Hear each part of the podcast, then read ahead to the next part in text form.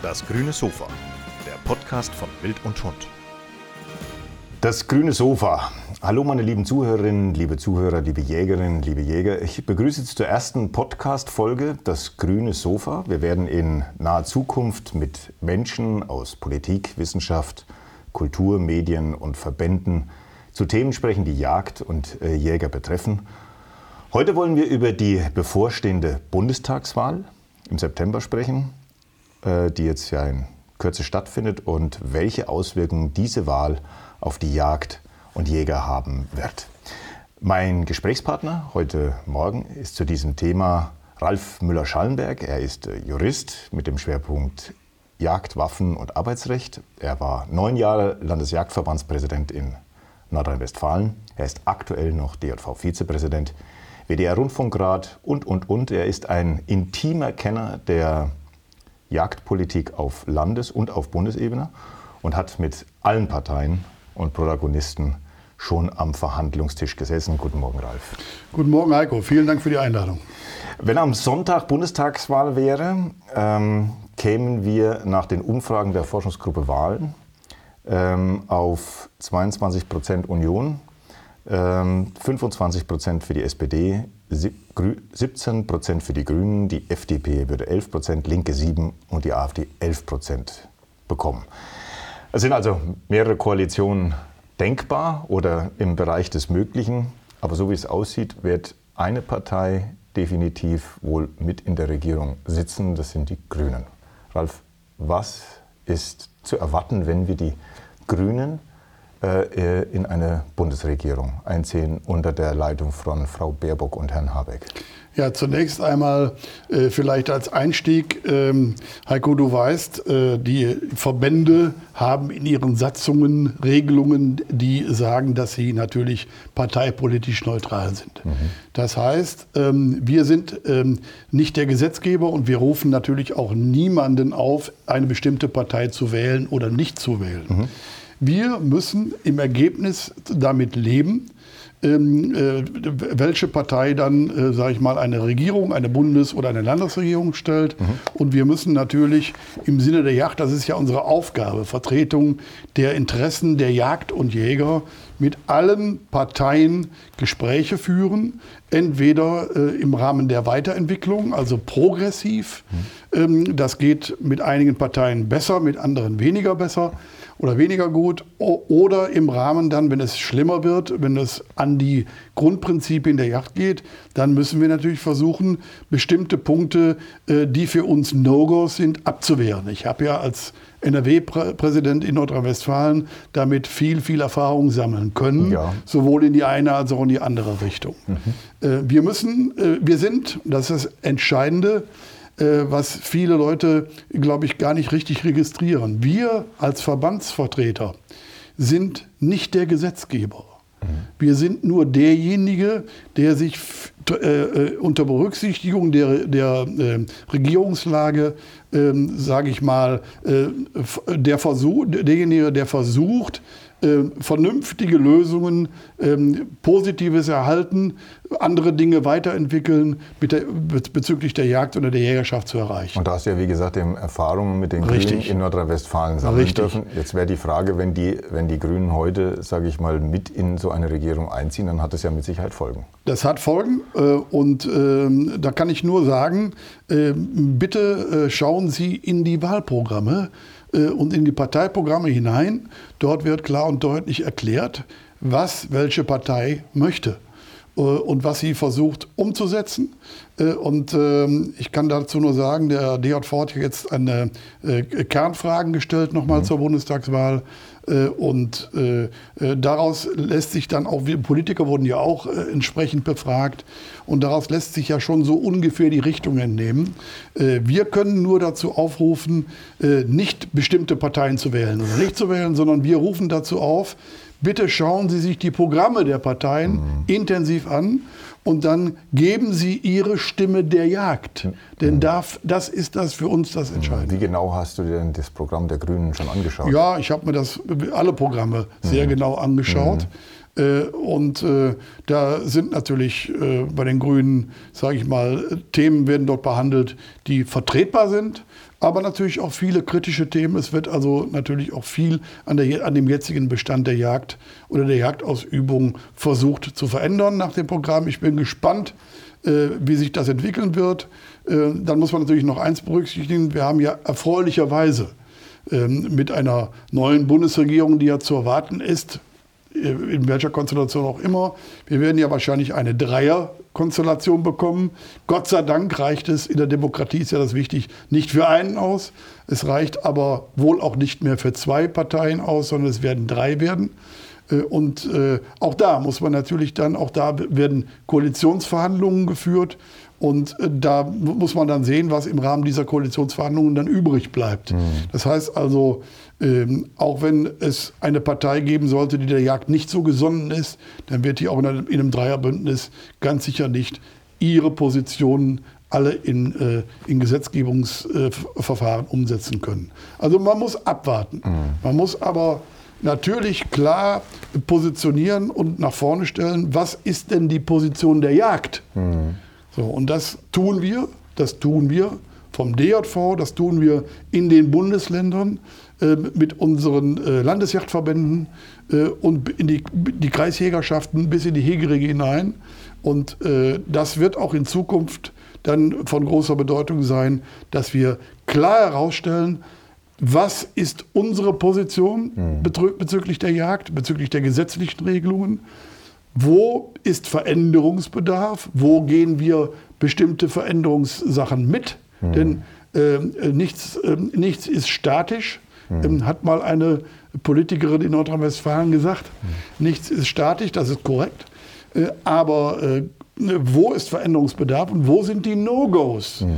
Ähm, und ich will Ihnen mal die No-Gos nur ganz über, über den Daumen mal nennen. Das würde mich jetzt fragen, genau, auch was wäre zu befürchten jetzt? Ja, sag ich, ja so ich sage mal so, No-Gos sind für mich im jagdrechtlichen Bereich zum Beispiel die Verknüpfung des Jagdrechts an Grund und Boden. Mhm. Äh, darüber kann man nicht diskutieren. Mhm. Oder die, ähm, das Reviersystem, die, die Jagdverpachtung. Ähm, dann die Trennung von Naturschutz und Jagdrecht. Mhm. Ja. Mhm. Ähm, äh, andere äh, Bereiche, wie zum Beispiel Nachtsichttechnik, Nachtzieltechnik, darüber muss man sprechen. Mhm. Darüber muss man auch, dazu muss man auch Lösungen finden, obwohl ich genau weiß, wie hoch umstritten diese, mhm. dieser Themenbereich ist. Aber die Grundprinzipien der Jagd, daran darf man nicht rühren. So, und ähm, dann muss man im Grunde genommen äh, abwarten, wo will eine Bundesregierung, wo will der, Gesetz, der neue Gesetzgeber mehrheitlich dann hin? Mhm. Und dann muss man die Gespräche führen. Ja. Und auch das muss, Herr Hornung, wie immer abgestuft sein. Ich habe das in NRW auch erlebt, äh, mit jeder Partei die ähm, in der Regierungsverantwortung ist, müssen Gespräche geführt werden. Mhm. Äh, und zwar sachlich, inhaltlich. Und, äh, und dann muss geschaut werden, äh, ist das vertretbar? Sind da Änderungswünsche da? Ist das vertretbar? Äh, wir wollen auch wieder Dinge nach vorne treiben. Mhm. Ist das vertretbar? Mhm. So, und dann muss, müssen Eskalationsstufen aufgebaut werden, wenn man uns an die Jagd will ähm, äh, und es sachlich und fachlich nicht begründet ist, mhm. dann muss auch entsprechend, ähm, sage ich mal, mit Kampagnen gearbeitet werden und dann muss man auch weitere Eskalationsstufen in Betracht ziehen. Jetzt gab es ja Mods Diskussionen über das Bundesjagdgesetz, aber wir wissen ja, das Bundesjagdgesetz ist ja bei alledem, was es noch regeln kann, ja eigentlich nur noch im Zentrum auf die Erteilung der Jagdscheine, sage ich mal, relevant. Die Länder können ja sehr stark abweichen. Ähm, aber ein anderes Primat beschäftigt natürlich derzeit die Politik, vor allem die Umweltpolitik, das ist der Klimaschutz. Klimapolitik äh, und das, wenn man das auch für die Jagd mal durchdefiniert, hat man ja gesehen, dass äh, die Parteien sich ja da momentan versuchen auszurichten. Welche Auswirkungen würdest du denn, gerade weil das ja auch eine starke Bundeskompetenz dann sein wird, diese, diese Klimapolitik, wenn sich Jagd an dieser Klimapolitik ausrichten muss? Also Jagd kann sich aus meiner Sicht äh, nicht ausschließlich an der Klimapolitik ausrichten, weil die, Thema, die Jagdthemen sind viel umfänglicher als nur Klima. Andererseits muss man natürlich sehen, die Klimapolitik und Klimathematik ist nicht vom Tisch zu wischen. Wir haben ein Klima, wir, wir machen uns Sorgen ums Klima und wir haben die Thematik Trockenheit, wir haben die Thematik, Thematik Borkenkäfer, Ähm, wir haben die ähm, äh, äh, Thematik sterbende Wälder. Ähm, so, und da müssen Lösungen gefunden werden, äh, um vernünftig, ähm, äh, sage ich mal, ausgewogen zwischen Klimapolitik, aber auch zwischen ethischen und moralischem Tierschutz entsprechend noch handeln zu können. Das heißt, wir haben das ja erlebt jetzt bei der Novelle Bundesjagdgesetz. Die neue Novelle Bundesjagdgesetz ist letztendlich ja genau an dem Thema gescheitert. Gescheitert. Die ist genau an dem Punkt gescheitert. Mhm. Vorher waren viele Dinge mit drin, die für uns wichtig waren, äh, die, die auch heute für uns wichtig sind äh, im Rahmen der Umsetzung. Eine einheitliche Jägerprüfung und Ausbildung, ein Schießübung, einheitlicher Schießübungsnachweis, diese Thematik, die Bleiminimierung, das ist alles wichtig, da sind, da sind wir seit Jahren dran, dass das umgesetzt wird. Und dann kam die, das Klima, die Thematik Klima, äh, das Klimathema mit dazu. Und daran ist es dann gescheitert. Mhm. Und zwar, weil gerade in dem Punkt ähm, Veränderung, ähm, ich fasse es zusammen auf, auf den entscheidenden Punkt, äh, äh, Verjüngung äh, im Wesentlichen ohne Schutzmaßnahmen. Mhm. Das ist das umstrittene, der umstrittene Punkt gewesen. Mhm. Es kann keine generelle Verjüngung im Wesentlichen, der Jurist sagt also in der Regel, mhm. in der Regel ohne Schutzmaßnahmen kann es nicht geben, weil das zur Folge hätte, dass die Wildtiere, äh, dass äh, die Schalenwildarten zum Beispiel, ähm, sage ich mal, sehr, sehr stark reduziert werden. Sehr, sehr stark. Und das ist aus meiner Sicht mit, einem, äh, mit dem anderen Grundsatz im Bundesjagdgesetz Erhaltung eines artenreichen und gesunden Wildbestandes nicht vertretbar. Mhm. Das heißt, wir wollen zwar die Wiederaufforstung, wir wollen gesunde Wälder, wir wollen, ein, wir wollen diese Problematik Klima natürlich mit berücksichtigen. Aber es muss angemessen und vernünftig berücksichtigt werden. Dazu wäre zum Beispiel notwendig gewesen, ähm, ähm, ähm äh, nicht nur Verjüngung im Wesentlichen ohne Schutzmaßnahmen, sondern von mir aus Naturverjüngung ja. im Wesentlichen ohne Schutzmaßnahmen. Wenn ich ähm, äh, bestimmte Baumarten äh, äh in Reviere pflanze, die zwangsläufig wegen des Einzelcharakters verbissen werden müssen vom Wild. Denn das Wild muss, will ja auch leben und muss auch von etwas leben. Ähm, dann muss, muss derjenige, der diese Anpflanzungen vornimmt, auch Schutz, Schutzmaßnahmen ergreifen. Es kann nicht sein, dass dem Wild die Schuld zugewiesen wird dafür, dass bedingt durch Klimawandel entsprechend äh, jetzt der Wald äh, nicht der Wald in, in Mitleidenschaft hm. gezogen mhm. ist.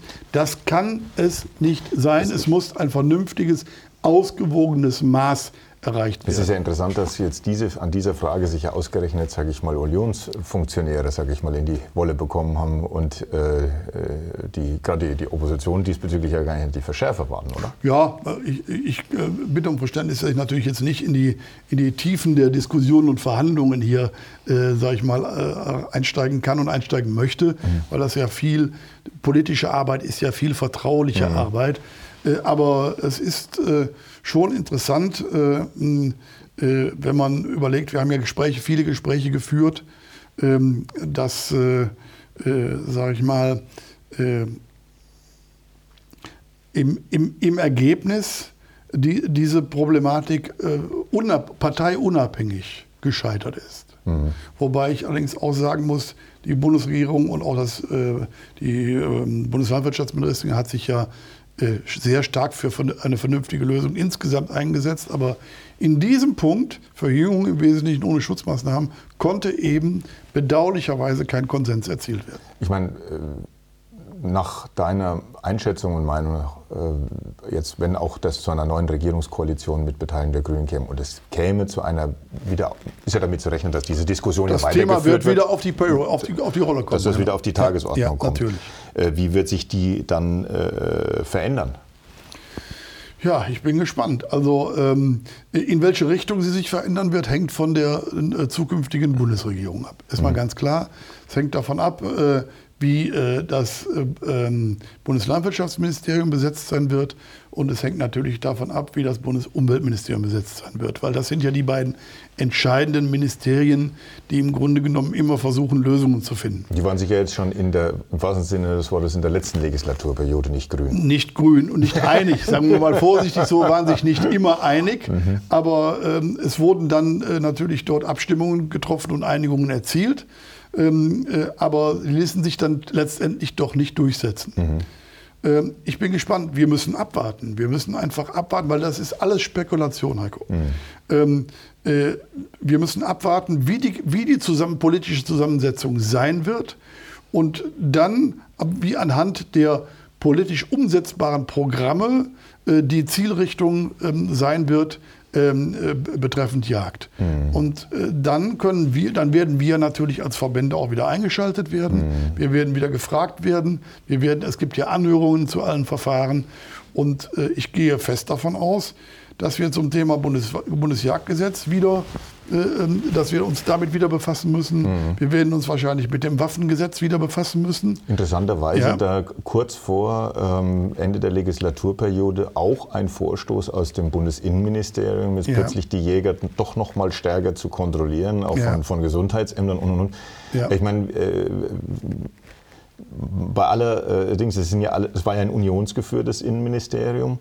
Ähm, ähm, wie, ich meine, die, die, Union war ja früher, sage ich mal, ganz offen, war ja so ein bisschen die, eigentlich auch so die jagdliche Heimat ähm, der, der Verbände. Es waren sehr, sehr viele Jäger unionsnah, weil natürlich die Union, sage ich mal, auch stark für die Jäger eigentlich stand. Und für den ländlichen Raum. Ja, und für den ländlichen Raum. Mhm. Aber ähm, hast du das Gefühl, dass der Union diesbezüglich die Positionen etwas abhanden gekommen sind? Ja, ich weiß es nicht. Also ähm, ich glaube, man kann nicht sagen, eine bestimmte Partei steht nur für Jagd und, und äh, blendet alles andere aus. Ähm, es kommt immer auf die Inhalte an. Nochmal der Blick ins Parteiprogramm, bitte. Mhm. Das ist das Entscheidende.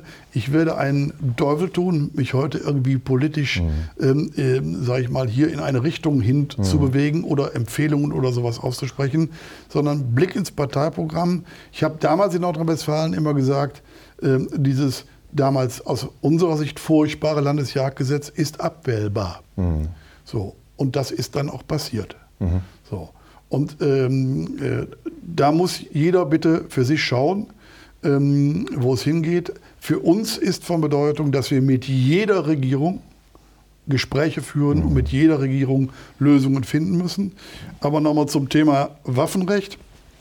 Äh, da haben wir intensiv daran mitgearbeitet, dass diese neuerliche Verschärfung jetzt nicht kam. Mhm. Ich nenne nur als Themenhintergrund hier Gesundheitsbehörde, ja, Einschaltung der genau. Gesundheitsbehörde. Also ich bin äh, auch als Anwalt in den Bereichen sehr stark tätig. Mhm. Äh, und ich kann Ihnen nur eins sagen, äh, diese Hyperfunktion, diese, diese, ähm, dieses, der Hypermensch Waffenbesitzer, mhm. und zwar legaler Waffenbesitzer, das ist fast schon nicht mehr vertretbar, was dort von diesen legalen Waffenbesitzern verlangt, verlangt wird. wird. Mhm. Es ist unglaublich und das, man kann es nicht noch weiter verschärfen. Mhm. Die ähm, äh, Probleme liegen nicht in der Gesetzgebung, sie liegen im Vollzug. Ja. Und wenn man dann als Beispiel jetzt mit der versuchten weiteren Verschärfung äh, heranzieht, ähm, so nach dem Motto Hanau. Mhm. Wegen Hanau wäre es nötig, das ist in, im Entwurf drin gewesen, wäre es nötig, nochmal äh, weitere Regelungen bei der Zuverlässigkeit oder persönlichen Eignung noch weiter zu verschärfen. Dann kann ich nur sagen, dann hat man Hanau, entweder den ha Hanau oder den Gesetzestext nicht verstanden. Ähm, denn Hanau ist ein deutliches Vollzugsproblem mhm. gewesen und kein Gesetzesproblem. Naja gut, die Grünen haben daraus abgeleitet, äh, den privaten Waffenbesitz komplett zu untersagen ja. und nur noch wirklich als Ausnahme zu gestatten. Ja, das, ist natürlich ein, das wäre ja ein, ein, kompletter Paradigmenwechsel. Richtig, und das ist also halte ich auch für völlig neben der Sache liegend und auch für uns nicht vertretbar. Mhm. Ja, also ich frage mich immer, warum bestraft man denn die legalen Waffenbesitzer damit, die legalen Waffenbesitzer, die sich über die Maßen an alle gesetzlichen Regelungen halten. Es gibt immer mal vereinzelt ganz wenige Fälle, wo das nicht der Fall ist. Ähm, äh, Vorsatz äh, unterstelle ich dabei nicht. Mhm. Man kann aber immer mal einen Fehler begehen. Das ist ja sehr, sehr komplex, das mhm. Waffenrecht. Aber man darf doch nicht äh, mit einem äh, gesetzgeberischen, mit einer gesetzgeberischen mhm. Maßnahme alle diese Leute evaluieren, die, die im Grunde genommen sich korrekt verhalten. Ja. So. Und äh, Jäger brauchen nun mal Waffen, äh, um ihrem Auftrag gerecht zu werden und ihre Aufgaben damit zu erfüllen. Äh, und weitere Verschärfungen. Wir haben das schärfste Waffenrecht überhaupt, mhm. das es gibt. Und das muss auch mal genügen jetzt. Du hast gesagt, äh, Blick in die Waffen, in die, in die Waffe, sag ich schon, den Blick in die Parteiprogramme. Ja. Wenn man jetzt einen Blick mal in diese Parteiprogramme hineinwirft, dann stellt man ja vor allen Dingen fest, dass die kleineren Parteien, jetzt wie zum Beispiel die FDP, die AfD und auch die Freien Wähler, die sich ja jetzt äh, bundespolitisch aufstellen, gestellt haben, ähm, sehr, sehr starke Nähe eigentlich zu den Positionen des DJVs auch suchen und äh, da Positionen annehmen. Die Positionen der großen Volksparteien sind da eher ein bisschen amorph. Die Grünen, sage ich mal, haben einen ganz klaren Gegenentwurf. Ist das ähm, deiner Meinung nach ein äh, auf äh, Stimmenfang programmiert oder was ist von diesen Versprechen zu halten, die, der, dieser kleinen Parteien? Äh, also hm, äh, ein bestimmter Aspekt des Stimmenfangs ist mit Sicherheit dabei. Das will ich nicht ausschließen. Äh, aber ich äh, möchte ganz klar und deutlich sagen, äh, ins, für mich, ich bin ein Demokrat, ein Demokrat der Mitte. Und ich appelliere an alle, unabhängig von der Jagd, demokratisch zu wählen. Und das, das schließt für mich sowohl die, sage ich mal, ähm, äh, ganz außen linke Seite als auch die ganz außen rechte Seite von Anfang an aus. So. Und dann, dann scheiden schon mal bestimmte Parteien aus. Hm. Die demokratischen Parteien der Mitte äh, sind, äh, die haben auch unterschiedliche Zielsetzungen, aber ähm, äh, sie werden ja nicht nur gewählt, nur nicht nur wegen der Yacht. Mhm. Ja, also ich sage mal, das ist klar ein Nebenkriegsschauplatz, aber, ja, aber es ja, ist ein Schauplatz. Aber es ist natürlich für uns ein wichtiger Schauplatz. Ja. Ähm, aber äh, die, die politischen Parteien der Mitte, ähm, da sollte man genau gucken in die Programme und sollte dann klar sagen, ähm, welche Partei für den einen mehr oder für den anderen weniger in Betracht kommt. Aber die Außenbereiche halte ich für kritisch, mhm. sowohl links als auch rechts. Aber das ist ja nicht nur betreffend die Jagd, so ist ja betrifft, betrifft ja insgesamt alle Themenkomplexe. Mhm. Äh, und man muss natürlich überlegen, ähm, wenn ich einem Außenbereich eine Stimme gebe mhm. Äh, und jetzt schon die anderen Parteien der Mitte klar sagen, damit werden wir nicht koalieren, mhm. dann verschenke, aus meiner Sicht, damit verschenke ich die Stimme. Mhm. Denn diese Stimme ist weg. Mhm. So, und sie wäre vielleicht bei einer demokratischen, in der Mitte gelegenen Partei besser angebracht. Mhm. Ähm, die abgesehen von der äh, Jagd und äh, was ich jetzt zum Beispiel auch Sicherheitspolitik, das Waffenrecht hatten wir ja das Thema, gibt es ja wie gesagt ein paar ganz große umweltpolitische Themen, sage ich mal, die ja äh, sehr, sehr wichtig sind. Klimapolitik haben wir bereits angesprochen, ähm, was den Umbau der Wälder angeht. Ähm, das hat natürlich auch eine, äh, das gibt es natürlich auch ganz andere Rollenbilder der Jagd, die jetzt äh, entworfen werden. Also die einen sagen, okay, äh, wo ist hier Selbstbestimmung oder ist es eine reine dienende Funktion? Ähm, wie wird sich deiner Meinung nach, sage ich mal, mit auch jetzt einer, einer neuen Regierung oder dieser neuen Zeit, die auf uns zukommt, sage ich mal, das, das Bild der Jagd, sage ich mal, verändern? Also äh, Jagd äh, war und wird auch immer, wird es immer bleiben, ist ein öffentlicher Auftrag. Wir haben den öffentlichen Auftrag, auch schon nach dem Bundesjagdgesetz, ich hatte es schon erwähnt, artenreichen, einen artenreichen und gesunden Wildbestand zu erhalten. Mhm. Äh, und dieser öffentliche Auftrag, dem kommen äh, die ganz überwiegende Anzahl der Jäger auch korrekt nach. Mhm. Äh, und der öffentliche Auftrag wird bleiben. Mhm. Äh, und äh, die, die Frage ist nur, wie komme ich diesem Auftrag nach? Mhm. Und das wird sich, und das ist aus meiner Sicht jetzt die Entwicklung in die Zukunft hinein, wird sich zukünftig insbesondere unter Berücksichtigung der immer mehr wachsenden technischen Möglichkeiten. Die Jagd geht ja nach vorne. Mhm. Die technischen Möglichkeiten, Nachzieltechnik, Drohnen, die werden wir nicht aufhalten. Die werden wir nicht aufhalten können, genauso wie wir das Zielfernrohr damals auf der Waffe vor Jahrzehnten haben nicht aufhalten können. Heute spricht da kein Mensch mehr davon.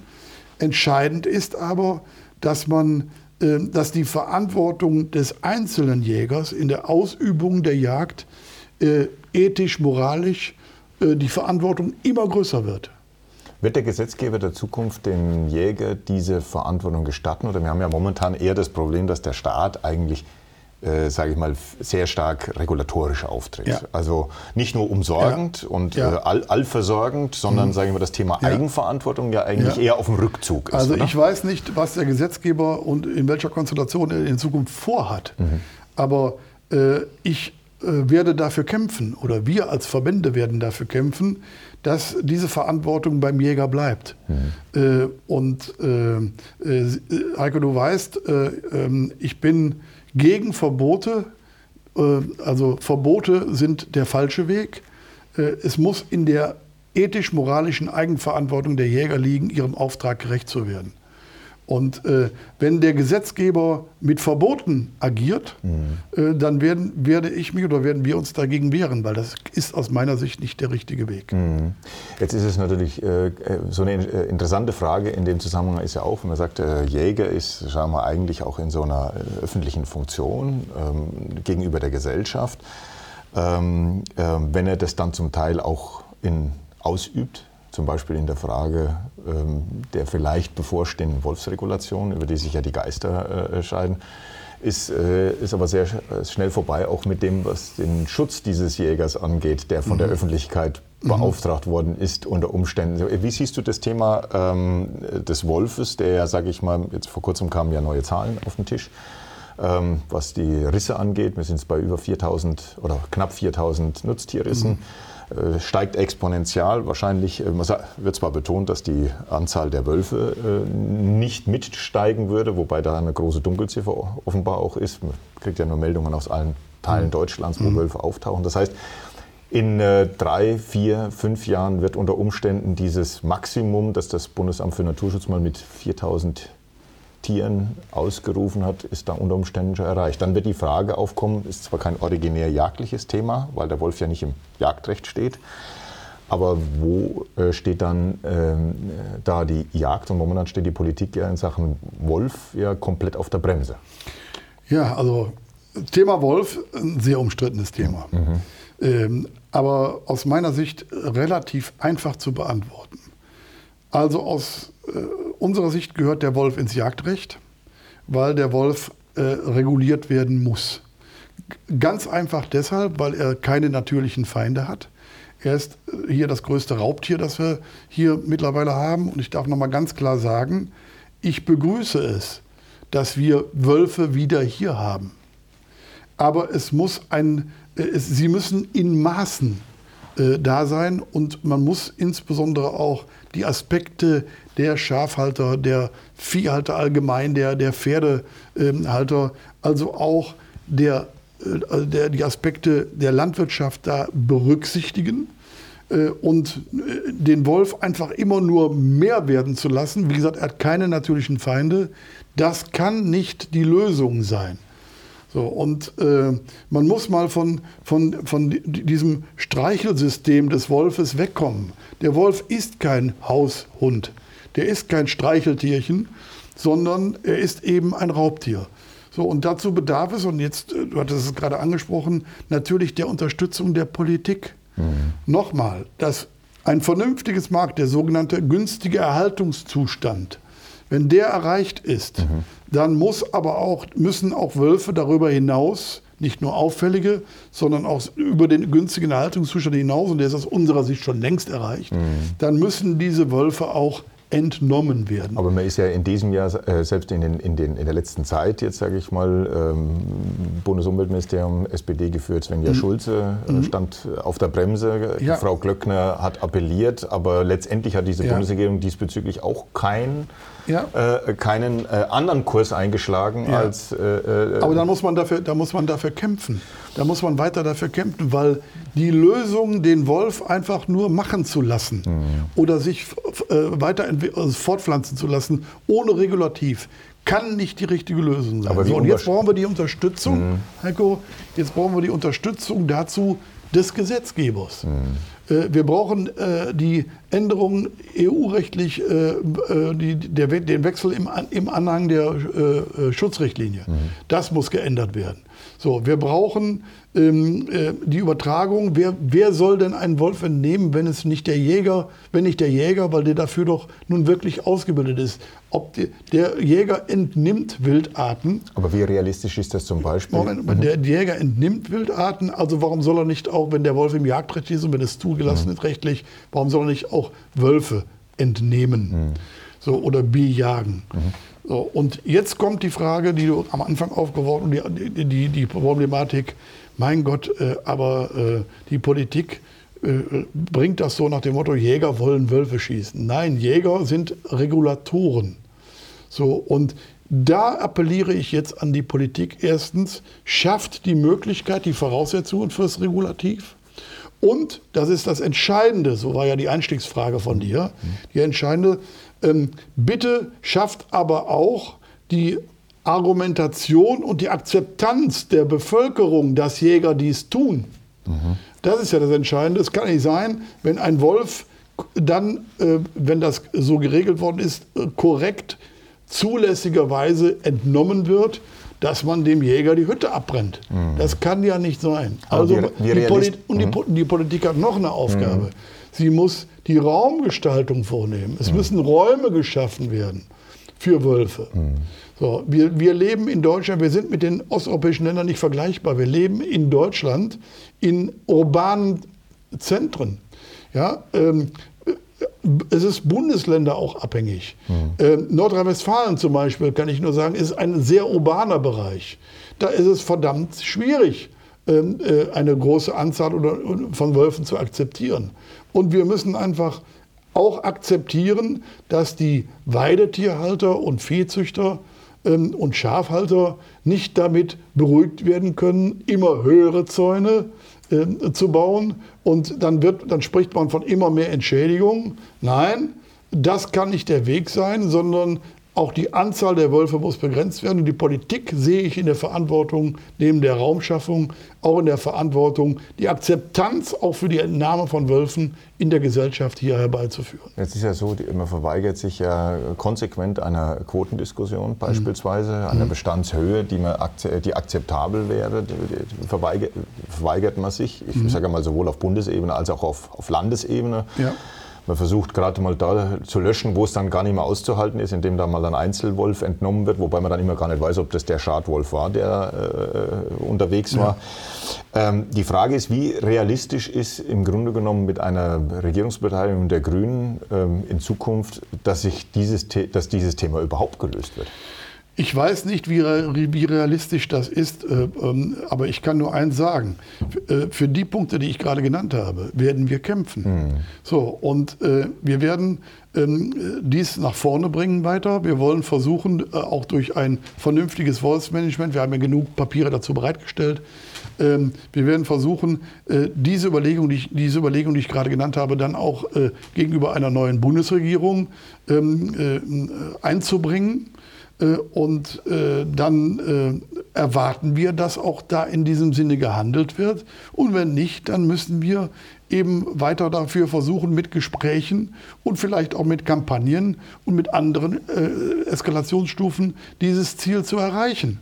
Denn äh, Heiko, äh, der, von, der Vernunft kann sich keine äh, auch noch so politische Partei verschließen. Mhm. So, und man muss weg von ideologischen Vorstellungen. Mit dem Wolf wird ja auch viel Geld verdient. Jo. Also gibt es ja unendlich viele, äh, die also auf Stellen sitzen, die, die damit gut verdienen.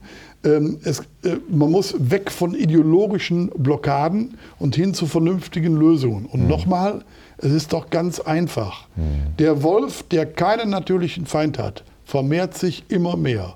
Und ab, ab dann, wenn der günstigste, günstige Erhaltungszustand erreicht ist, dann ist das unter Berücksichtigung der anderen Umstände nicht mehr erträglich und hinnehmbar. Und das muss und werden wir, müssen wir und werden wir klar rüberbringen. Und dafür werden wir uns einsetzen, auch weiterhin. Der günstige Erhaltungszustand, ich meine, das ist jetzt äh, zwar, äh, ist ja, war mal definiert mit 1000, die mhm. Zahl, die dürfte ja schon weit überschritten ja. sein. Ja. Ähm, trotzdem, äh, wird weiterhin äh, nur ja. auf den Herdenschutz gebaut, wird ja. weiter nur darauf gebaut, so präventiv tätig ja. zu sein. Und also ich, ich, mir geht so ein bisschen die Fantasie äh, ähm, verloren, äh, dass ich sage, was muss eigentlich äh, äh, jetzt noch passieren, damit dort ein Umdenken der Politik ist? Fürchtet die Politik sich vor der, Öffent vor der Öffentlichkeit oder was ist das Gespenst, sage ich mal, das diese Diskussion nicht zulässt? Also ich, ich glaube, ähm, ähm dass ein gewisses Umdenken schon stattgefunden hat. Mhm. Und ich glaube, dass dieses Umdenken auch bei den Parteien stattgefunden hat, äh, die vielleicht bis jetzt das anders gesehen haben.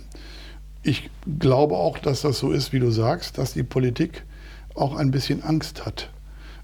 Aber dann muss man, das erwarte ich von einem, von einem Politiker, dass er sachlich fundierte Wege geht und nicht immer nur danach schaut, äh, ob er damit seine, sein Wählerklientel befriedigt oder nicht. Mhm. Ich erwarte Lösungen von der Politik mhm. und erwarte dann, wenn Wege als richtig erkannt sind, dass die auch, egal welcher, von welcher Partei, auch vernünftig mitgegangen mhm. werden. Du hast gesagt, Jäger sind äh, Regulatoren. Ähm, das ähm, lenkt meinen mein Blick mal Richtung äh, Osten, wo gerade was passiert, was jetzt im Rahmen von äh, Corona und, ähm, und Afghanistan und welchen Themen, politischen Themen, die auf der Agenda standen, auch ein bisschen untergegangen ist, ist wir haben dort eine grassierende äh, afrikanische Schweinepest, ähm, die sich scheinbar nicht in den Griff bekommen lässt. Ähm, das ist auch immer wieder der der Adressat, äh, der Jäger, also mit seinen Maßnahmen, aber offensichtlich, äh, wie stark kann ein Jäger da wirklich, sage ich mal, in der Regulation, sage ich mal, sind wir äh, Reduktion ja, aber Regulatoren? Fragezeichen, wirklich? Ja, doch, bin ich fest von überzeugt. Wir haben ja jetzt diese Problematik verfolgt. Übrigens, der Deutsche Jagdverband hat ja gerade ein aktuelles Forderungspapier nochmal rausgebracht zum Thema ASB. Eins ist, glaube ich, kein Geheimnis, und das hat äh, mein Kollege Dirk Wellershoff ja als Präsident in Brandenburg klar und deutlich immer wieder herausgestellt. So wie es dort gelaufen ist oder läuft, so funktioniert es nicht in Brandenburg. Mhm. Wir haben mittlerweile, äh, äh wir haben mittlerweile, glaube ich, der aktuelle Stand ist deutlich über 2000, auch im Hausschweinebestand in Sachsen, also schwerpunktmäßig in, in, Brandenburg, dann auch in Sachsen. Mhm. Ähm, also ähm, die Jäger müssen hier viel mehr einbezogen werden. Ähm, der Jäger ist der Einzige, der sein Revier kennt. Der weiß, wo und wie hier eingegriffen werden kann. Ähm, dazu gehört dann auch die Forderung, dass man, wenn man vom Jäger erwartet, dass er noch intensiver jagt, dass man ihn unterstützt bei der Wildbrettvermarktung dass man, was zum Beispiel Nordrhein-Westfalen schon gemacht hat, die Trischinenkosten übernimmt. Ja, das ist Nordrhein-Westfalen, glaube ich, ein Vorreiter gewesen. Ja. Ähm, das, das, diese, die, ich darf auf das Forderungspapier des DJV verweisen. Mhm. Ähm, das kriegen wir auch nicht. Äh, ich habe ja jetzt gesehen, da war ein frisches Interview äh, nochmal, in dem wir das äh, in die zuständig, nach dem Motto, da sind die Länder für zuständig. Nein, ASP ist ein Problem, das können wir nur länderübergreifend regeln. Und das geht nur in Mitwirkung auch der Jägerschaft, mhm. wenn diese einzelnen Problempunkte abgearbeitet werden. Ähm, Nordrhein-Westfalen ist da auch Vorreiter gewesen mit der sogenannten Wildtierseuchenvorsorgegesellschaft, die wir gemeinsam mit dem Land und mit der Landwirtschaft und sonstigen noch gegründet haben. Mhm. Wir sind also vorbereitet, ähm, gut vorbereitet, ist alles schön eingelagert, Zäunungen, alles perfekt vorbereitet. Äh, aber es muss dann auch entsprechend gehandelt werden und mhm. koordiniert werden. Wenn ich das, diese, diese Vorgehensweise in Brandenburg mir anschaue, äh, am Anfang, wo dann, äh, sage ich mal, äh, in, in, Kern, in der Kernzone Zäune aufgestellt wurden, die irgendwann aufhörten oder die im Grunde genommen, ähm, sage ich mal, umwerfbar waren. Das waren Zäune, die stellt man hier noch nicht mehr auf, um ein Maisfeld äh, vor Wildschaden zu schützen. Äh, so dilettantisch ist da vorgegangen worden. Äh, und äh, wenn, wir, wenn wir das nicht gemeinsam mit der Jägerschaft und mit der Politik in den Griff bekommen, dann sehe ich da schwarz. Und jetzt ist mir gestern noch ein Fall bekannt geworden. Ich weiß nicht, ob du den schon mitbekommen hast. In Bielefeld ist auf der Autobahn ist, ähm, äh, sind Schlachtabfälle gefunden worden, die von einem LKW gefallen sind. Mhm. Und zwar aus Polen kommend. Schlachtabfälle auf der Straße liegend. Man sucht jetzt, glaube ich, den Täter und versucht, den Schuldigen äh, zur Verantwortung zu ziehen.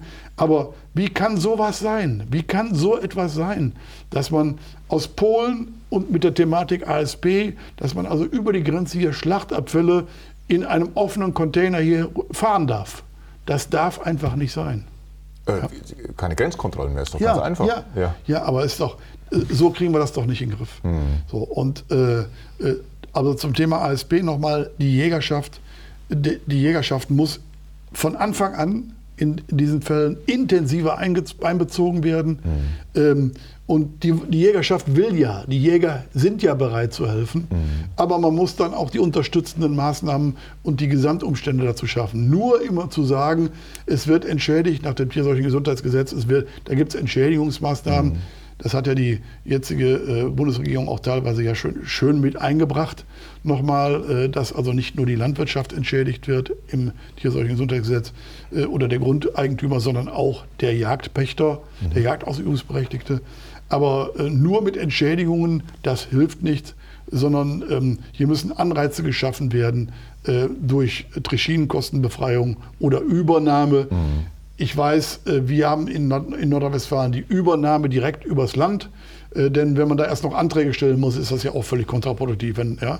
Man hat vor allen Dingen gesehen, halt, dass die Exekutive bei Bekämpfung der Schweinepest die Kommunen sind. Ja. Und die waren sehr oft halt mit den vielen Aufgaben, die zwar mal auf höherer Ebene definiert werden, ja auch vollkommen überfordert. Überfordert, richtig. Ja.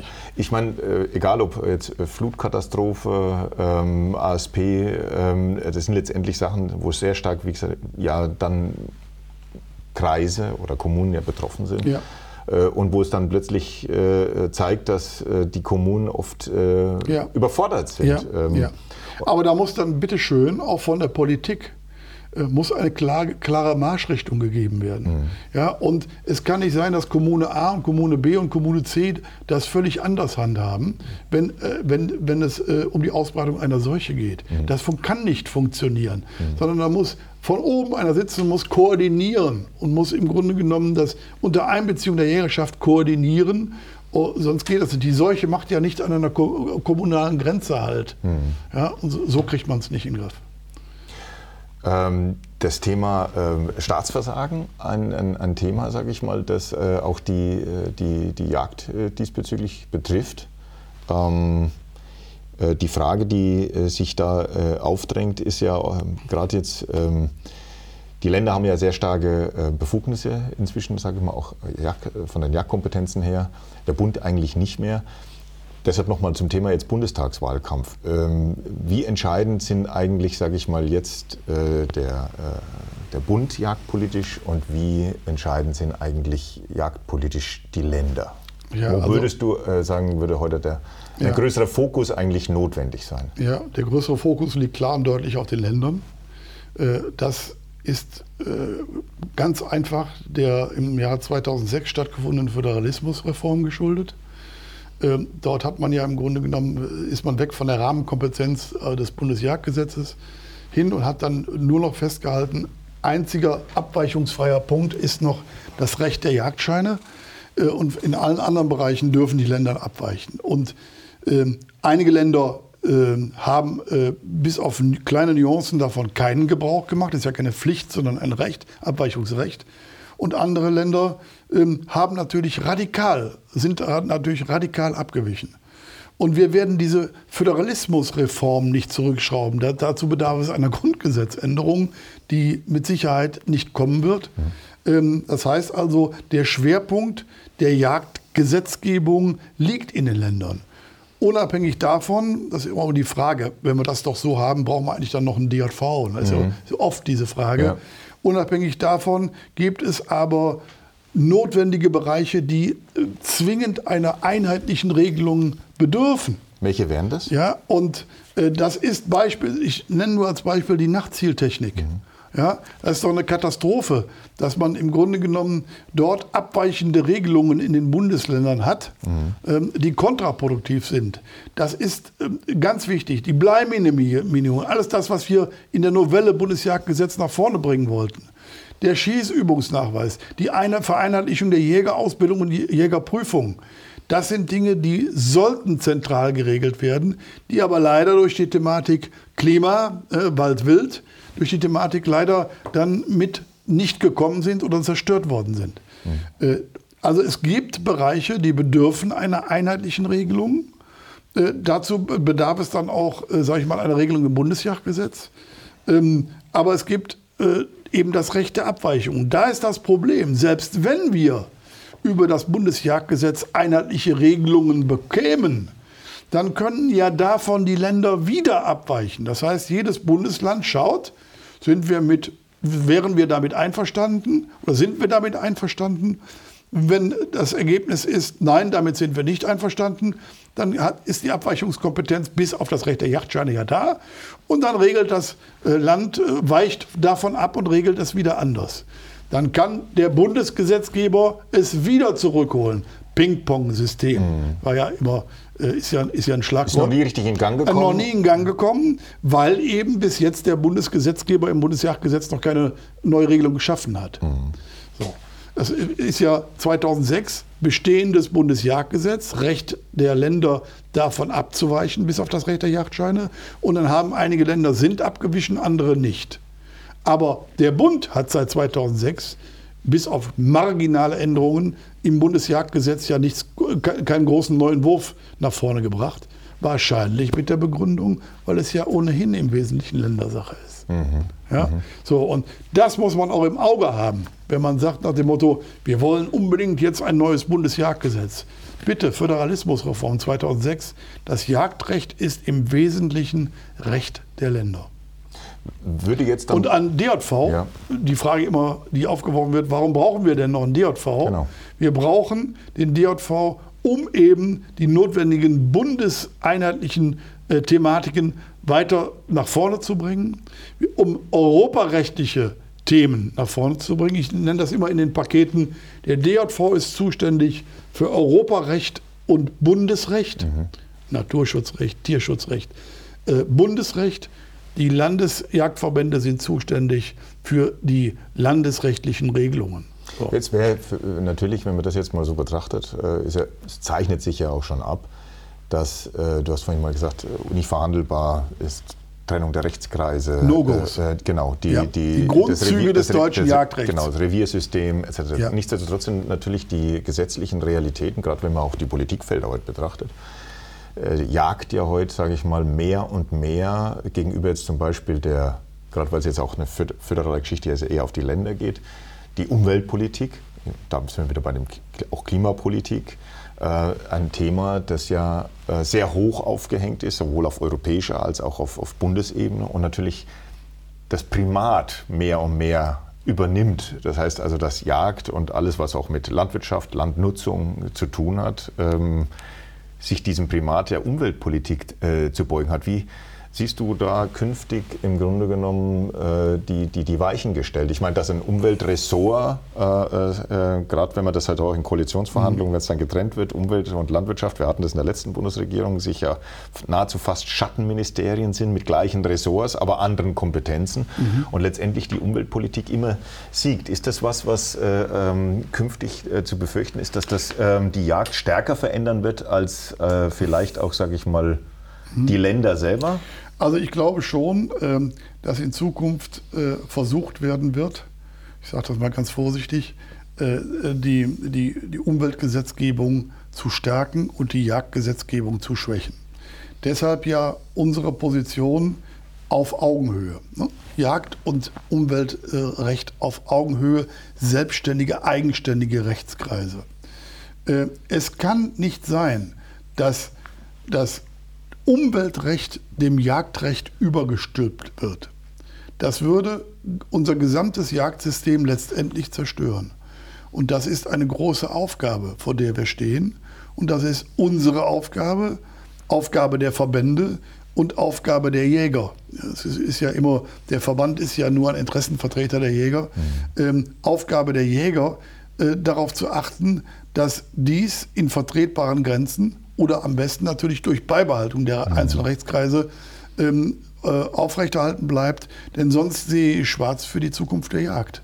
Die Jagd kann nicht dem Naturschutzrecht untergeordnet werden sondern die Jagd muss auf Augenhöhe, das Jagdrecht muss auf Augenhöhe mit dem, Umwelt, mit dem Umweltrecht bleiben und nicht nur mit dem Umweltrecht. Wir haben die Thematik Artenschutz, wir haben die Thematik Tierschutz. Tierschutzrecht ist ja auch ein ganz wichtiger Aspekt äh, und Naturschutzrecht eben. Das sind, sind ja die mhm. Fragen. Ähm, das sind verschiedene Rechtskreise mhm. und die müssen auch verschiedene Rechtskreise bleiben, denn sonst wird ähm, äh, sonst wird Tierschutz und äh, Umweltschutz oktroyiert, übergestülpt der Jagd. Und das, finde ich, ist der falsche Weg und dafür müssen wir kämpfen. Aber wie weit ist das schon Realität? Ja, es, äh, ich, ich bin ja nun auch nicht betriebsblind, mhm. sondern das ist schon erhebliche Realität. Äh, aber trotzdem, äh, sage ich mal, wir haben uns immer dafür eingesetzt. Wir haben noch ein Bundesjagdgesetz, wir haben Jagdgesetze der Länder äh, und Durchführungsverordnungen. Und das muss so bleiben. Und dafür, dafür müssen wir ja kämpfen, dafür sind wir ja da, mhm. um dieses entsprechend auch zu erhalten. Sonst können wir gleich sagen, also Jagdrecht und Jagdgesetzgebung brauchen wir nicht mehr. Wir machen das alles über das Umweltrecht. Ja, aber dann sehe ich schwarz, weil das auch wieder eine einseitige Sichtweise projizieren wird. Ich möchte auch noch äh, sage ich mal, neben den Grundprinzipien der Jagd möchte ich auch noch weiter Freude an der Jagd haben, mhm. an der Jagdausübung. Und das möchte ich die nächsten Generationen auch weitergeben. Mhm. Und genau dafür setzen wir uns ein. Die Jagd muss sich bewegen im Bereich Arten, Naturschutz, Tierschutz. Das ist auch ganz klar, das tun wir auch. Da gehen wir auch ganz sicher mit. In, in bestimmten äh, Regionen gehen wir mhm. dort mit.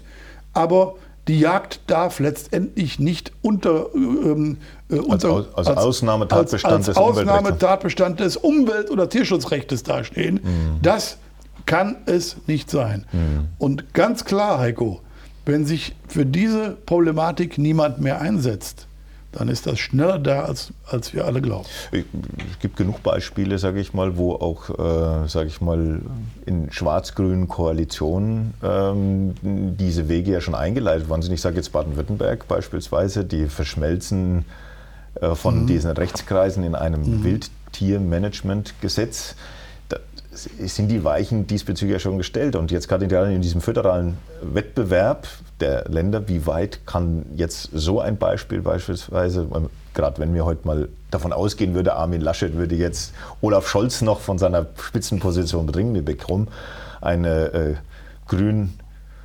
schwarz-grüne Bundesregierung. Ähm, wie weit forciert dann beispielsweise so ein Beispiel aus dem Südwesten dann äh, Tendenzen in anderen Bundesländern? Also ich habe im Zuge meiner Verhandlungen in Nordrhein-Westfalen immer wieder diese Problematik äh, spüren müssen. Ähm, wenn man dann versucht, Positionen zu halten, ähm, für die Jagd zu halten, wenn man dann sagt, aber schauen Sie doch mal, da und da funktioniert das doch. Mhm. Oder da hat man es doch schon gemacht. Ja. ja? Dieses berühmte Thema Tötungsrecht von Katzen. Ne? Mhm, mhm. ja, ja, also ähm, äh, das wird natürlich dann entgegengehalten. Mhm. Das ist dieser schmale Grad, der, der sehr, sehr schwierig in, im Einzelfall zu bewerten ist. Mhm. Einerseits, nochmal, ich hatte schon gesagt, die Verbände oder die, ähm, die Jagdverbände, egal ob DJV oder Landesjagdverbände, äh, sind nicht der Gesetzgeber, mhm. sondern sie müssen äh, auf, mit dem Gesetzgeber klarkommen und müssen mit dem Gesetzgeber, den sie nun mal haben, oder mhm. mit der Regierung, mhm. Landes- oder Bundesregierung, die nun mal da ist und vom Volk gewählt ist, mhm. das ist demokratisches Grundprinzip, damit müssen sie klarkommen. Mhm. So. Und äh, sie vertreten dann allerdings auch weiterhin die Interessen der Jäger. Mhm. So. Und jetzt lässt sich natürlich in der einen oder anderen Konstellation das einfacher gestalten oder schwieriger gestalten. So, und bevor man dann, ähm, äh, wenn man dann sieht, äh, Wege, äh, Gesprächswege führen zu keinem vernünftigen oder vertretbaren Ergebnis, äh, oder sie führen zu einem vernünftigen Ergebnis, dann sagt man natürlich als erstes mal, mein Gott, wenn wir hier in den Punkten vernünftig sachlich nachgeben, können wir andere Punkte retten. Ist doch ganz verständlich. Mhm. So. Und ähm, äh, man muss natürlich immer zwei Aspekte im Auge haben. Erstmal habe ich damit in meinem Bundesland das Bestmöglichste für die Jagd erreicht. Mhm. Und inwieweit, das sind die ganzen Überlegungen ja immer bei den Änderungen, mhm.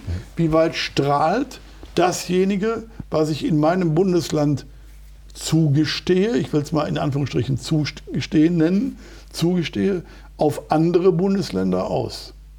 Aber das ist immer eine Frage des Einzelfalles und ist, so, so wird ja auch generell überlegt. Mhm. Jeder Präsident, äh, der in seinem Bundesland äh, in, der, in Verhandlungen mit dem Gesetzgeber ist über Jagdrecht oder sonstige Rechte, Jagd, die jagdbetreffende Regelungen, der hat als erstes sein Bundesland im Auge und hat aber immer mit einem weiteren Blick im Auge, wie wirkt sich das, was ich hier im Grunde genommen äh, verhandle oder als, als äh, Ergebnis mitnehme, wie wirkt sich dies bundesrechtlich aus? Wie schwierig ist es äh, unter diesen Voraussetzungen, unter diesen Bedingungen, diesen politischen Bedingungen nach dieser Föderalismusreform, mit diesen auseinanderdriftenden jagdlichen Regelungen, mit dem Primat der Länder, äh, unter 16 Bundesländern noch sowas wie einen Minimalkonsens herzustellen. Also sehr auch, der, auch der Präsidenten, meine ja. ich, der Jagdpräsidenten. Sehr schwierig, mhm. sehr schwierig, äh, weil wir natürlich auch äh, äh im DJV mit unseren 15 Präsidenten mhm. äh, natürlich heiß debattieren und diskutieren mhm. und teilweise auch landesspezifisch bedingt diametral andere Ansichten haben. Mhm. Äh, aber auch da gilt, Gott sei Dank, Gott sei Dank, immer noch der Wert, es kann in der Sache gestritten werden, es muss in der Sache an sachlichen Dingen von, sachlichen Seite, von der sachlichen Seite herangegangen werden und dann wird aber eine Lösung gefunden, die dann aber auch alle mittragen. Und Heiko, das ist das, was ich immer wieder sage. Politische Stärke äh, beweist man oder hat man nur dann, wenn man Geschlossenheit hat. Mhm. Äh, und äh, das ist nicht nur in den Jagdverbänden zwingend notwendig, sondern das ist auch in den äh, Partnerverbänden, die wir haben, zwingend notwendig. Und glaube mir, auch das ist meine Erfahrung, das ist nicht immer einfach. Es ist schon im Jag in den Jagdverbänden nicht immer einfach, mhm.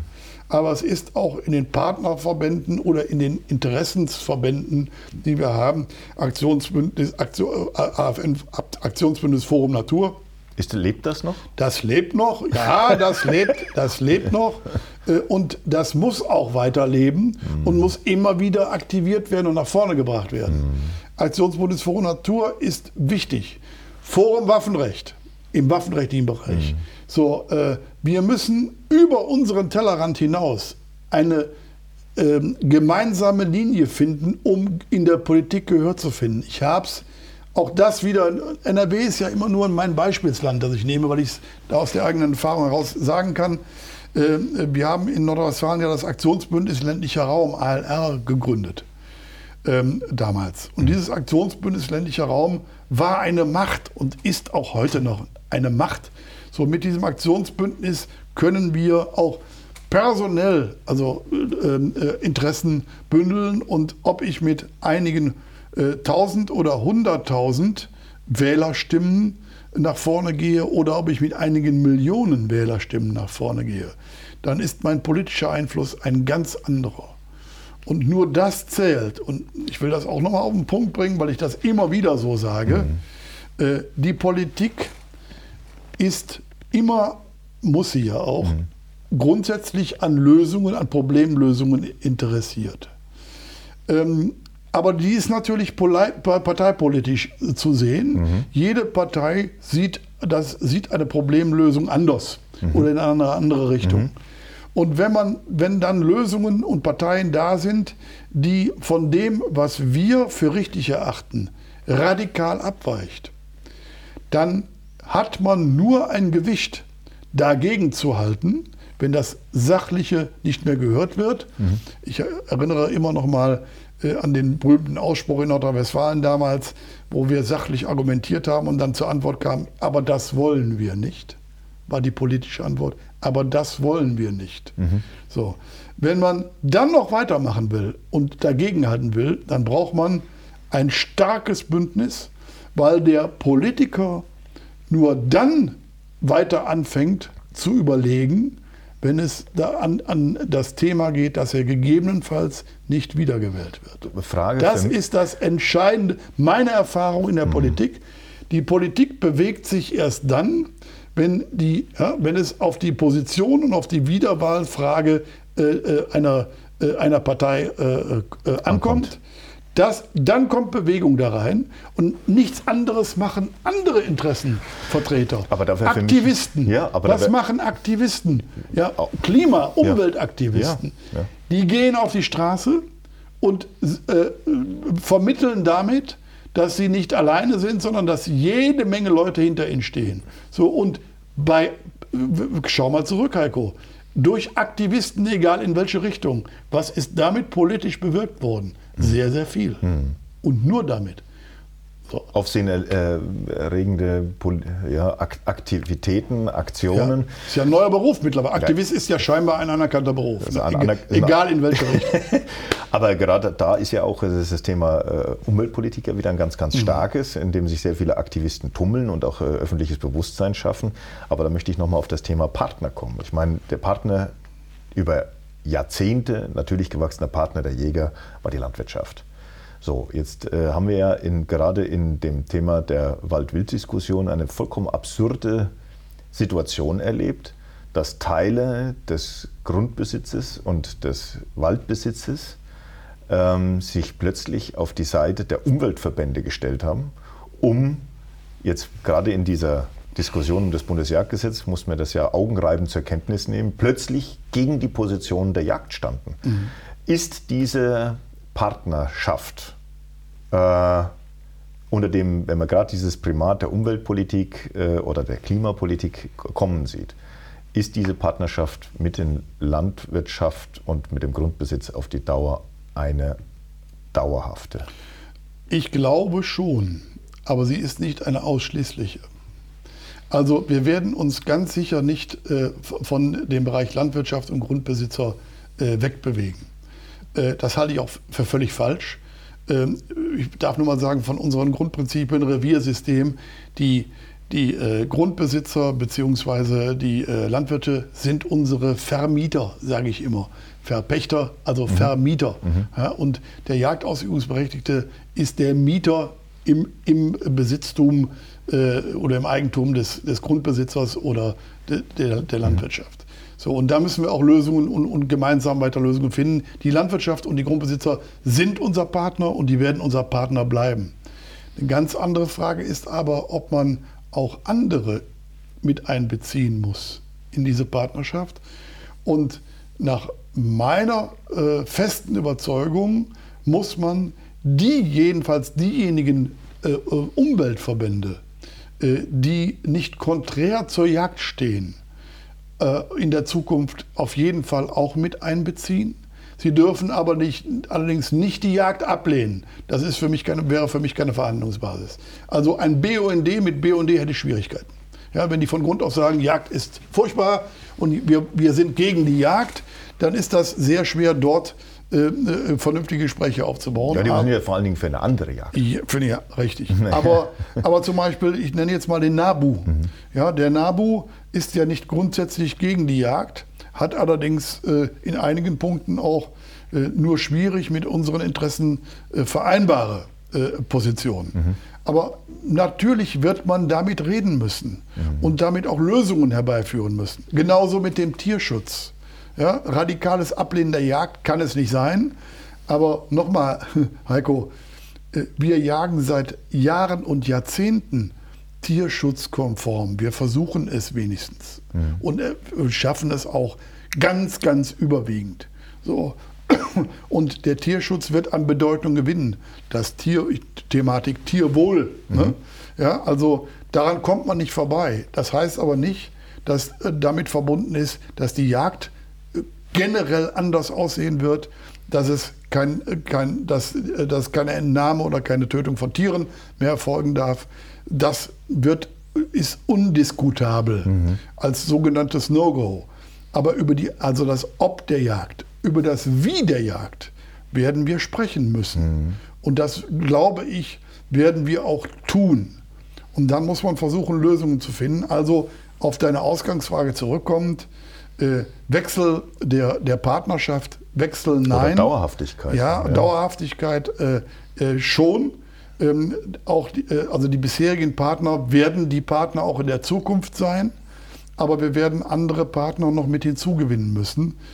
Obersatz muss doch immer das äh, sein, dass wir für die Jagd und die Jäger vernünftige und das Bestmöglichste erreichen können. Mhm. Und dazu gehören heute auch, wie einer meiner Amtsvorgänger mal gesagt hat, auch diejenigen, die früher alle in eine Telefonzelle passten.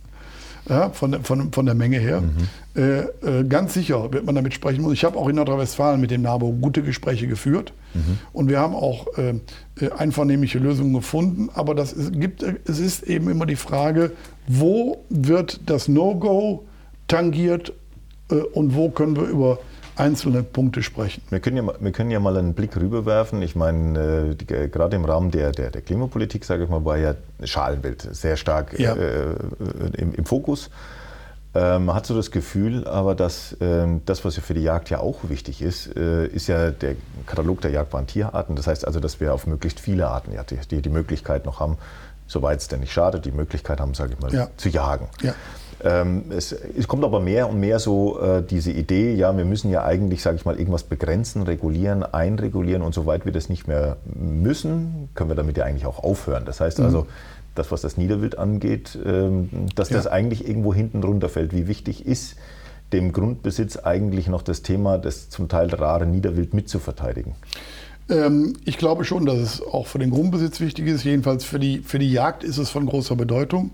Und äh, auch die Erhaltung des Niederwildes. Wir haben, ja, wir haben ja völlig zu Recht, stellst du klar, wir haben eben nicht nur Schalenwild, wir reden momentan nur über Wald und Wild, also Schalenwildbestände. Wir haben auch gewaltige Niederwildregionen in unserem Land, also äh, Niedersachsen, Schleswig-Holstein, Nordrhein-Westfalen, das sind große Niederwildbereiche. Und die, das Niederwild gehört auch zu, ähm, äh, ist auch ein Erhaltens, ein, eine erhaltenswerte Tierart oder Wildart. Und dafür müssen wir uns auch weiter einsetzen. Dazu gehören aber auch dann die vernünftigen Gespräche mit der Landwirtschaft, um die äh, Biotopvoraussetzungen zu schaffen. Mhm. Ja, äh, also ähm, Niederwild darf nicht vergessen werden, sondern Niederwild muss auch noch weiter äh, da sein und es darf auch nicht aus dem Katalog herausgenommen werden. Schau doch mal, wenn ich nur mal sehe. Ja, aber wie ähm, wichtig ist, den der, ist, den Bauern das, das noch so mit zu verteidigen? Ja, das, das muss, muss, müssen wir den Bauern klar machen, dass mhm. das wichtig ist, mhm. weil das auch eine Lebensart ist, eine Wildtierart und eine Tierart ist, die erhalten bleiben muss. Ich möchte zukünftig auch Hasen noch sehen und ausreichend vertretbar haben. Ich möchte Fasanen sehen. Äh, ich möchte ähm, ähm, ähm, Rebhühner sehen, die wir, die wir ja schon über Jahre hinweg überall durch Jagdverzicht, sage ich mal, überhaupt nur äh, erhalten bekommen. Aber auch das gehört dazu. Es gehört nicht nur dazu, dass wir Rehe, Hirsche und Wildschweine äh, überall sehen und haben, sondern dass wir auch weiterhin das Niederwild hegen und pflegen. Und das machen doch die Jäger mit Anlage von Biotopen, äh, mit sonstigen äh, Mitteln, die sie immer wieder einsetzen. das machen doch die Jäger vor Ort vorbildlich. Mhm. Wenn ich mal sehe, der Hase war auf der, fast auf der roten Liste, ja, und jetzt ist er wieder runter. Äh, alles sehr, sehr ähm, gut und, und auch wichtig. Und, und das, man darf das Niederwild nicht vergessen. Wie weit wird die äh, politische Unterstützung da reichen? Ich meine, wir haben jetzt lange, äh, lange äh, GAP-Verhandlungen, die ja zu keinem Abschluss kamen. Zum mhm. Schluss endeten die in einem Trilog, ähm, der ganz, ganz schwer, sage ich mal, irgendwo äh, äh, jetzt zwar ein Szenario entwickelt hat, in, in die Mitte des Jahrtau bis mit in, de, in die Mitte des Jahrtausends reicht äh, wie Geld verteilt und umverteilt wird. Aber wird auf diese lange Sicht das äh, deiner Meinung nach ähm, funktionieren, sage ich mal, in einer Indust industriellen Agrarlandschaft, sage ich mal, diese mhm. Niederwildbesätze, von, die bejagbar sind, noch zu erhalten? Ja, also äh, das ist ja das Problem des Niederwildes, ne? mhm. dass, dass im Grunde genommen durch die großflächigen äh, äh, Ackerstrukturen äh, letztendlich und die industrielle, industrielle äh, Bewirtschaftung, dass äh, damit sehr stark negativ auf das Niederwild eingegriffen wird. Mhm. Ähm, aber äh, wir, wir können auch dort die Entwicklung nicht aufhalten. Das heißt, wir müssen Ausgleichsmaßnahmen, es müssen Ausgleichsmaßnahmen gefunden werden. Äh, Beispiel Blühstreifen, das sind ja alles solche, solche Dinge. Wir, also die Felder werden nicht kleiner werden. Mhm. Ja, aber man, man darf aus meiner Sicht nicht nur nach Ertrag und Ertragssteigerung um jeden Preis ähm, streben, sondern man muss auch ähm, vorausschauend mit nach vorne blicken und sagen, hier gibt es auch nicht nur eine Flora, sondern äh, Flora und Fauna, die schützenswert und erhaltenswert ist. Und dann muss man eben entsprechende Maßnahmen oder Lösungen finden. Ähm, Im Einzelfall, das wird ja gemacht schon, mhm. im Einzelfall, um auch diesen Aspekt zu berücksichtigen. Ja? Mhm. Äh, ich muss nicht äh, Nächte hinweg über Felder fahren zur Aberntung. Äh, das kann man auch äh, anderweitig versuchen zu regeln. Äh, es, muss, es muss, muss, äh, müssen Lösungen herbeigeführt werden, dass auch der, die Niederwildarten oder überhaupt auch die nicht bejagbaren, mhm. alle Tierarten, äh, sag ich mal, ihren, einen Lebensraum behalten. Also nur Ertragssteigerung kann nicht das Ziel sein. Mhm. Ja. Wir sind über eine gute Stunde beieinander. Das erste grüne Sofa, meine sehr verehrten Damen und Herren, liebe Zuhörerinnen und Zuhörer, liebe Jägerinnen und Jäger. Ich hoffe, Sie hatten gute Einblicke bekommen, konnten viele Fragen, die Sie sich vielleicht jetzt gestellt haben zur Bundestagswahl, ähm, beantworten. Wenn Sie noch Fragen haben, schreiben Sie uns. Wir als Redaktion sind gerne für Sie da, diese Themen aufzugreifen. Bis zum nächsten Mal. Ihr Heiko Hornung, Chefredakteur der Wild und Hund.